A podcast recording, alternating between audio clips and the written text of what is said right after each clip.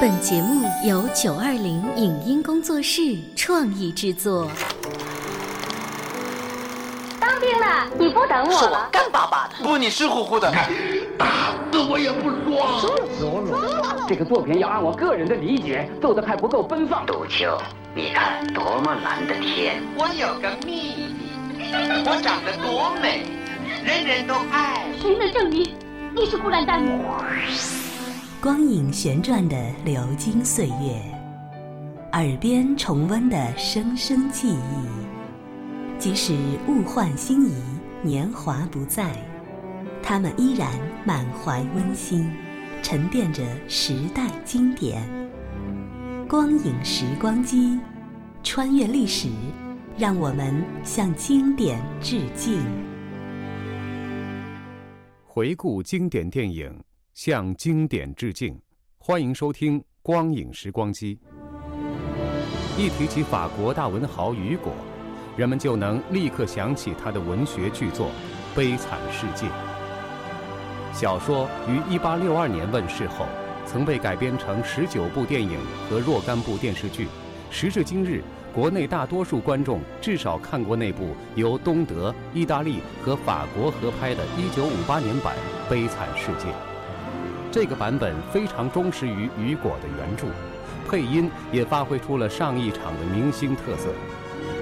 刘广宁的汪丁之凄美，丁建华的科赛特之纯洁，童自荣的玛丽尤斯之幼稚和冲动，尚华的沙威警长之死板，邱岳峰的德纳迪埃之无赖，胡庆汉的阿让之坚韧，加上毕克那权威的旁白，使得中文版取得了比原版更高的江湖地位。本期的光影时光机将为您带来国内上映于1978年的经典影片《悲惨世界》的录音剪辑，上集。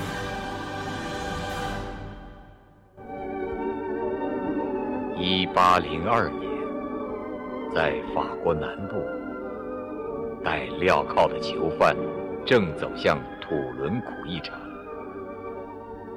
法律对穷人是残酷无情的。这些穷人因贫困而绝望，由绝望而走向犯罪的道路。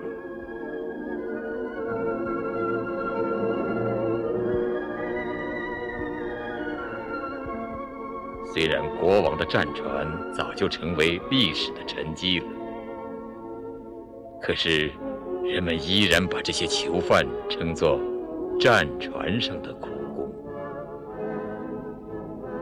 在土伦的采石场上，他们被迫干最苦的，甚至是毫无意义的活。监工们按照战船上的老规矩，把这叫做逆风行舟。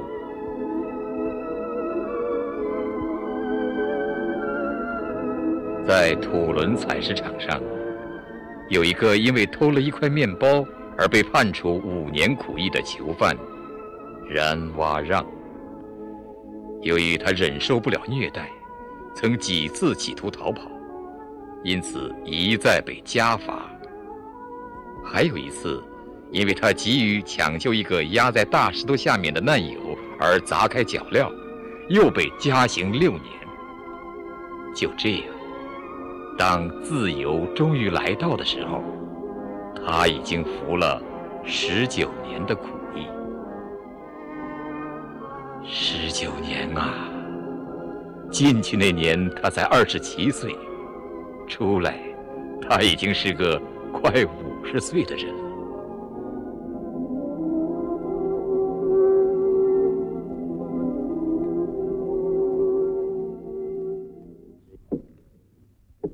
你的东西让不让？好好洗个澡，理个发，把虱子弄干净。这是你的清单，一百零九法郎，零十五苏，签字吧。这个数不对，我算下来应该一百四十。不错，不过假日和节日要扣除二十四法郎，扣市政税金六法郎五苏，签字吧。这是你的证件，过卡子的时候要给他们看看，要不会扣住你，把你带回来。懂吗？土伦苦役场的监督老扎卫，一丝不苟地对然瓦让进行着临别训示。听着，你要再偷东西，判你终身监禁；你要是持刀进行威胁，就砍你的脑袋。你要记住了，除非你想回来。自由了，可是没有权利，没有工作，没有住处，这算是什么自由？虽然镣铐已经除掉，但是这个获释的囚犯到处都得请验那张黄颜色的证件，这还不是跟苦役的镣铐和子弹一样的沉重吗？穷人无法帮助他，富人见到他就把大门关上，向他敞开大门的，只有第聂城的一位米利埃主教，因为这位主教。总是从来不想自己，一切都给别人的。进来，晚上好。人家让我来敲您的门，能给点汤喝，给个地方睡吗？行行，进来吧。我叫让发让，从苦役场来。是太太，从苦役场来。快过来吧。我从土伦到这儿，一路上走了三天了，累极了。把您的东西给我。马古拉太太会给您准备饭，我们马上吃饭。饭吃完了，床也给您铺好了。来，我付您钱，我有钱。我不是老板，钱您留着，以后您还用得着的。您大概是这儿的神父吧？对您没有可隐瞒的。我妹妹巴蒂斯汀小姐管家马古拉太太，给这位先生搬把椅子。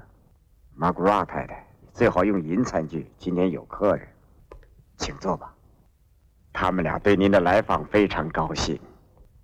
你要是应邀来做客的话，就会过得更美。还会有葡萄酒。可以上菜吗，大人？好上吧。这位先生说过肚子饿了，给我一把椅子。你的大人还不够高，所以够不着。米利埃主教从壁橱里拿出一对蜡烛台，放在餐桌上。你一定会觉得很奇怪，这个国家最穷的人会有这些宝物。这套银器是祖母传下来的，我珍惜它。这是种偏爱，以圣父、圣子、圣灵的名。Benedict Domine Donatua, quae tua lagitate sumus sumturi. per Christum Dominum nostrum. Amen。把汤勺给我，您的盘子。你一定想早点休息。马古拉太太，把里屋那张床铺上白床单。嗯。米利埃主教喜欢花，他常说：“美像有用的东西一样，也许更有用。”一个人与世无争，就是因为他认识到，在这个把个人幸福建筑在许多人痛苦上的世界里，有用的东西往往是丑恶的。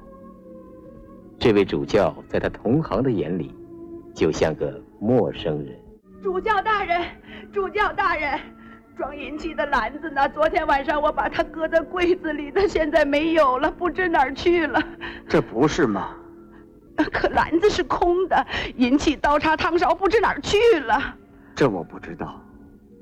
准是昨天晚上那个人，那个囚犯，他已经不在屋里了。刚才我送牛奶去，床上没人。幸亏蜡台在我屋里，谢天谢地。走，快点走，快走。主教大人，看他口袋里装的是什么？我们把他叫住，检查他的证件，抄他的身，发现了这些东西。我们知道他在您这儿住过。呃，天哪，呃，我们把他扣住了。他说什么没有？没说。您怎么不说是我送给您的？您还把蜡台忘了？我把蜡台也送给您了，干嘛不拿走？马古拉太太，去把蜡台拿来给他，快一点去。您是真的送给他的吗？当然了。那么我们把他放了？当然，把东西还给他。遵命，主教大人。警察走了。这时候的然瓦让，面对着米利埃主教的言行，激动的全身发抖，说不出一句话来。是啊，眼前发生的这一切，跟留在他记忆中的。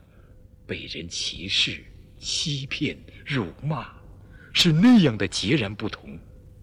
过去，他为那些挨饿的孩子去偷面包，结果被饱食终日的法官戴上了镣铐。再苦一场，神父的祈祷带来的是悲惨，而现在出现了这样一个以德报怨的人。冉瓦让抚摸着米利埃主教送给他的银蜡烛台，苦苦的思索着，在人像狼一样生活的世界上，做个善良的人有什么意义？一些人想发财。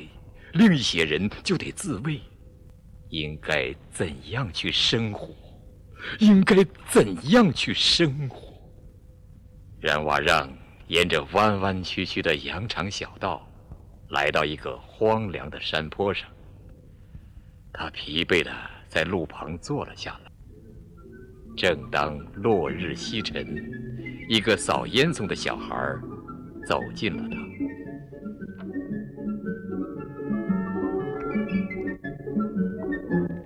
你干什么？不干什么。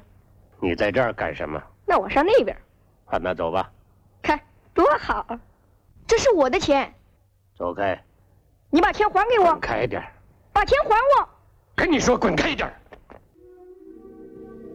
小孩吓坏了。起先他还呆呆的看着冉娃让，像是祈求冉娃让能够把钱还给他。最后。他给吓跑了，他拼命的跑，不敢回头，也不敢叫喊。这时候，冉瓦让羞愧了，追悔了。他向被掠夺者那个扫烟囱的小孩追去。哎，哎，贼，他是个贼。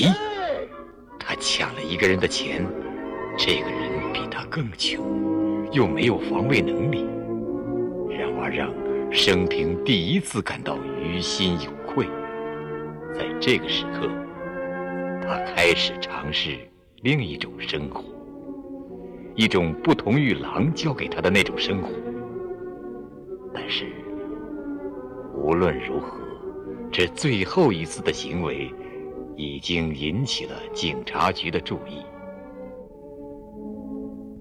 据扫烟囱童工小皮埃尔报称，曾遭受抢劫，为此通令，所有获释囚犯，凡未经请验证件者，一律逮捕。若干年以后，蒙特雷这个滨海小城一下子兴旺发达起来。马德兰先生，一个不明来历的普通手工业者。来到了这里，他开始制造黑玛瑙首饰。不久，他买下了当地最豪华的住宅，把它改成一所医院，而他自己却住在广场另一边的小屋里。可是，在那样一个世界里，做好事往往也要遭到人们的非议。谦逊是假，傲慢是真，不会有好下场。不过，当地的省长 对乐于做好事的公民还是 欢迎的，因为这能说明他的德政。马德莱恩先生，您创办了医院免费试药，兴办了疗养院，一所男子学校，一所女子学校，并且还设立了工人救济基金。从许多方面反映出您高尚的品德和对公共福利事业不懈的关怀。您的工业给我们这儿带来了空前的繁荣。您以您的慷慨驱除了贫困、病魔和愚昧。为了表彰您的丰功伟绩，尽管我们深知您不愿意对您歌功颂德，我仅以陛下的名义任命您为蒙特利市的市长。马德兰先生当上了市长。人们仍然在议论着：看，一位毫不傲慢的富翁；看，一个不是喜形于色的幸运儿。可是，每当他看见一个通烟囱的小孩，就招呼他，还给他钱。这样一传，就来了很多小孩。可是，有一天，蒙特雷来了另一位客人。这位客人，就是土伦苦役场监督。老拉维的儿子小冉卫，当然，今天他已经不小了。市长先生，我奉命一到达即来报道。我是新来的警长。嗯，我正在等您。您负责市警察局工作，听我指挥。我非常荣幸。请问您尊姓？警长冉卫。这是我的委任状。谢谢。您在警察局干了多久？我在警察局干了十年，在外省主管过四个警察所。我希望不久能被委派去巴黎。祝您成功，希望我们相互谅解。我受过良好教育，父亲是土伦苦一场监督，我的年轻时代就是在那儿度过的。那里有至死不悟的顽固分子，对此您是无法想象的。哼，我可以想象。不，要亲身经历。您怎么识别一个罪犯的，冉卫警长？哦，这并不难。一部分是规矩人，他们有钱；而另一部分没有工作，没有家庭，没有住房。社会由第一部分人组成，他们守法；另一部分人则反对一切。我的职责是保护第一部分人，不受侵犯。嗯，这可不简单。市长先生出事了，佛士旺压在车底下了。啊！市长马德兰先生来到大街上。哦，可怜的佛士旺！诸位别走啊，弄一架脚车来。等脚车弄来，一刻钟过去了。拿根木头把车撬起来，年轻小伙子来帮把手。怕来不及了。市长马德兰先生脱去外衣，蹲到了车底下。注意，小心点儿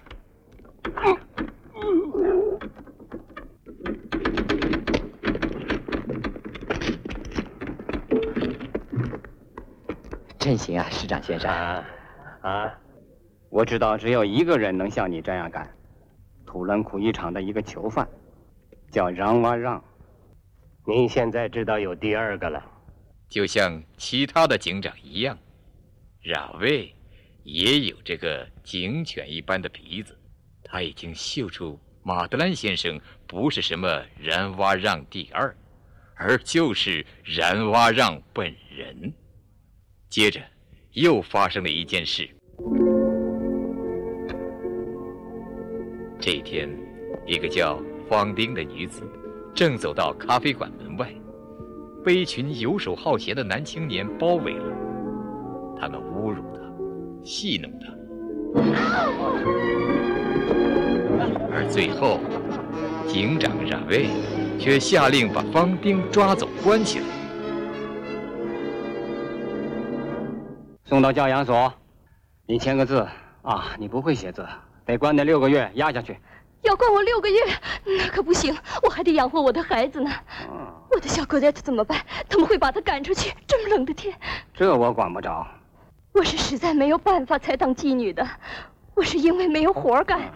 他们捎信说我女儿在乡下病了，要用一大笔钱。嗯，妓女都这么说。对，但都是事实。哦，市长先生。啊，是您呢，市长先生，你看看你干的好事。我落到这地步得感谢你，你高兴了吧？我要坐牢了。我在你工厂里干活，就因为我没结婚生了个女孩，你们把我开除了。我女儿爱你什么了？难道她就不能像别的孩子那样快乐的生活吗？这些事我不知道。当时你为什么不来找我？哦，你说的倒轻巧。不用说，想见见你不容易，就是见到了又怎么？你以为我不了解你们吗？男人都是猪！砰！我把衣服卖了，家具卖了，头发卖了，什么都卖了，连牙齿也卖了。知道人家怎么说？把最后那玩意儿也卖了吧。看呐，你们看看这个婊子，这都是你们害的，流氓！把这个女人放了吧。可是她侮辱了你，刚才还侮辱了另一位公民。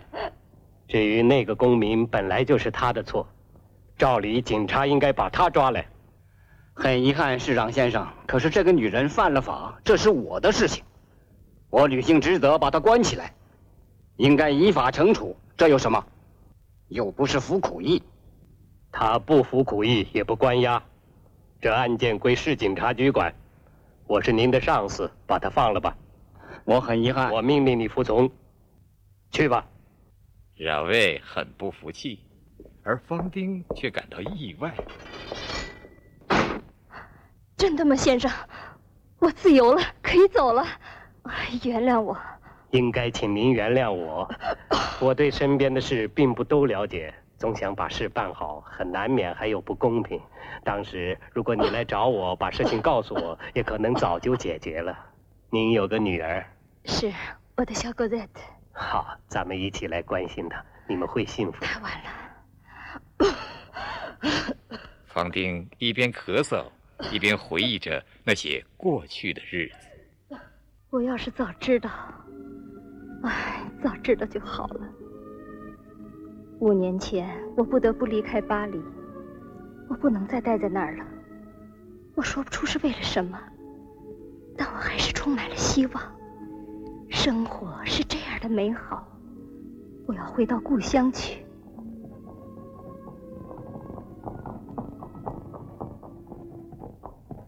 劳驾，您能不能带我们一段路？啊，上来吧。你们上哪儿啊？我们上蒙特伊。啊，在哪儿啊？在北边。那你们的路还远着呢，以后就靠你们两条腿了。我还会找到像您一样的好人。我把你们带到前面的村子，说不定你们可以搭上别的马车。嗯。去看爸爸。是，他在等我们。这。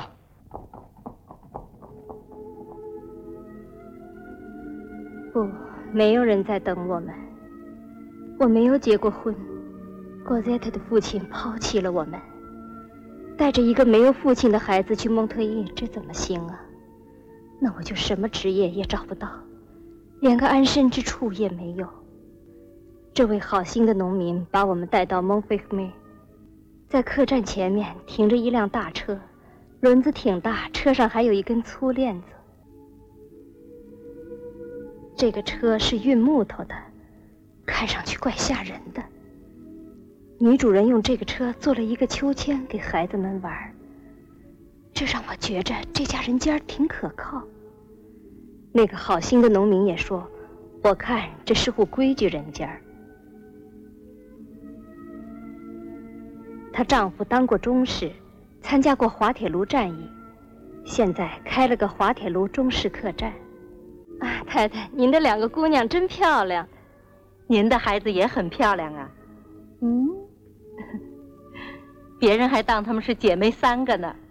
啊，太太，是上帝把我带到您这儿来，您准是个好母亲。太太，我可以把孩子留在您这儿吗？留这儿？是，他他父亲死了，我在巴黎找不到事儿，我要回到家乡去。可是拖着一个孩子实在不方便，我有了点钱就来接他。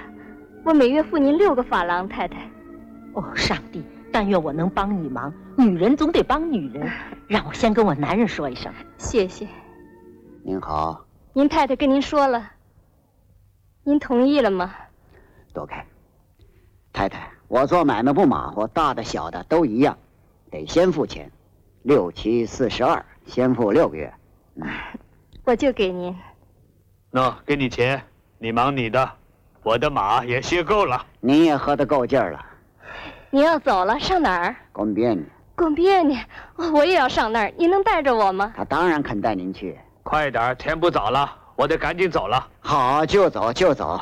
小孩刚来，花费大，还得加十五个法郎，一共给五十七个法郎。哦，我这就给你。哎，我有八十。啊，好，你别害臊，我不往里看。小孩的东西呢？带着呢。你也得留下来。我不会让孩子光着身子跑来跑去，东西在旅行袋里。那好，要打算走就快一点。好了好了，他就来。呃，您尽管放心吧，我们会把他当亲生的一样。他叫什么名字 g o z e t g o z e t 多好听啊，挺新鲜。您呢？我，方丁太太。啊。我到了以后就来信。好，多谢了。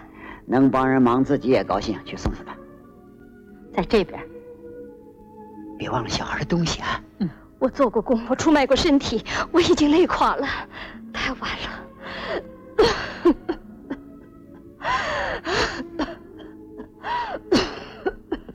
方丁最后病得连床也起不来了，他多么思念他的孩子，果泽特。马德兰先生为了给这个不幸的人以安慰，派人去接 Cosette。可是德纳迪埃这个贪得无厌的恶棍，利欲熏心，不肯放 Cosette。虽然马德兰先生对付这种人是有办法的，可是他缺少时间。什么事，热文？我向您报告一起违法事件。一个下属以极其不适当的方式对他的上司表示了不尊重。我请求您给他应有的惩处。这人是谁？我。夏威，您真是个天才，善于把事情复杂化的天才。您究竟干了什么？我向巴黎行政当局告发了您，是因为我侵犯了警察局的权利？不，我告发您是苦役犯让瓦让。谁？我本来很有把握，在苦役场我就认识让瓦让了，错不了。哼，您是疯了。嗯，都这么说。可现在您不可能是让瓦让。呃，因为因为真让瓦让抓到了，抓到了，对，为了件小事，偷了个苹果，他自称什么丢，可是被跟他一起关押在土伦的苦役犯认出来了，我绝不相信，要求看一下，我到阿拉斯见到了这个什么丢。后来呢？事实总归是事实，他真是让瓦让，可靠吗？可靠。嗯，沙马丢说些什么？哦。别人问他，他装糊涂，装出一副傻相，可罪行倒不少。判他什么罪？他抢劫过一个通烟囱的童工，呃，正在抓他，他又偷了苹果。这对孩子来说是调皮，对大人是违法，而对苦役犯就要终身服苦役。嗯，您可以走了，沙威。市长先生，您得撤我的职。不，您是按职责办事，我留用您。我不要您的宽容。宽容会是一个妓女去冲撞一个公民，使一个警官去冒犯市长。如果我估量对了的话，你一定是让吧让，请相信我对您绝不宽容。啊，好了，以后再说。让威，市长先生，这个沙马丢什么时候出庭？明天在阿拉斯。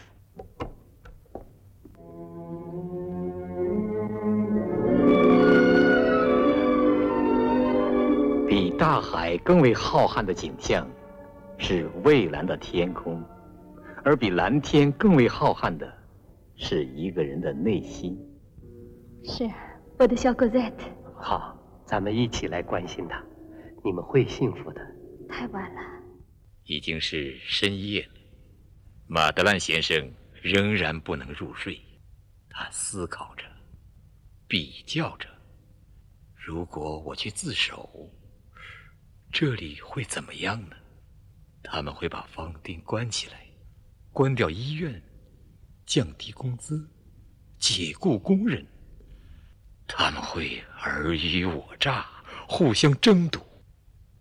要是我保持沉默，这个无辜的人会在苦一场的烈日下诅咒我，成千次的诅咒。这里是光影时光机，稍后。欢迎您继续收听。以上节目由九二零影音工作室创意制作，感谢您的收听。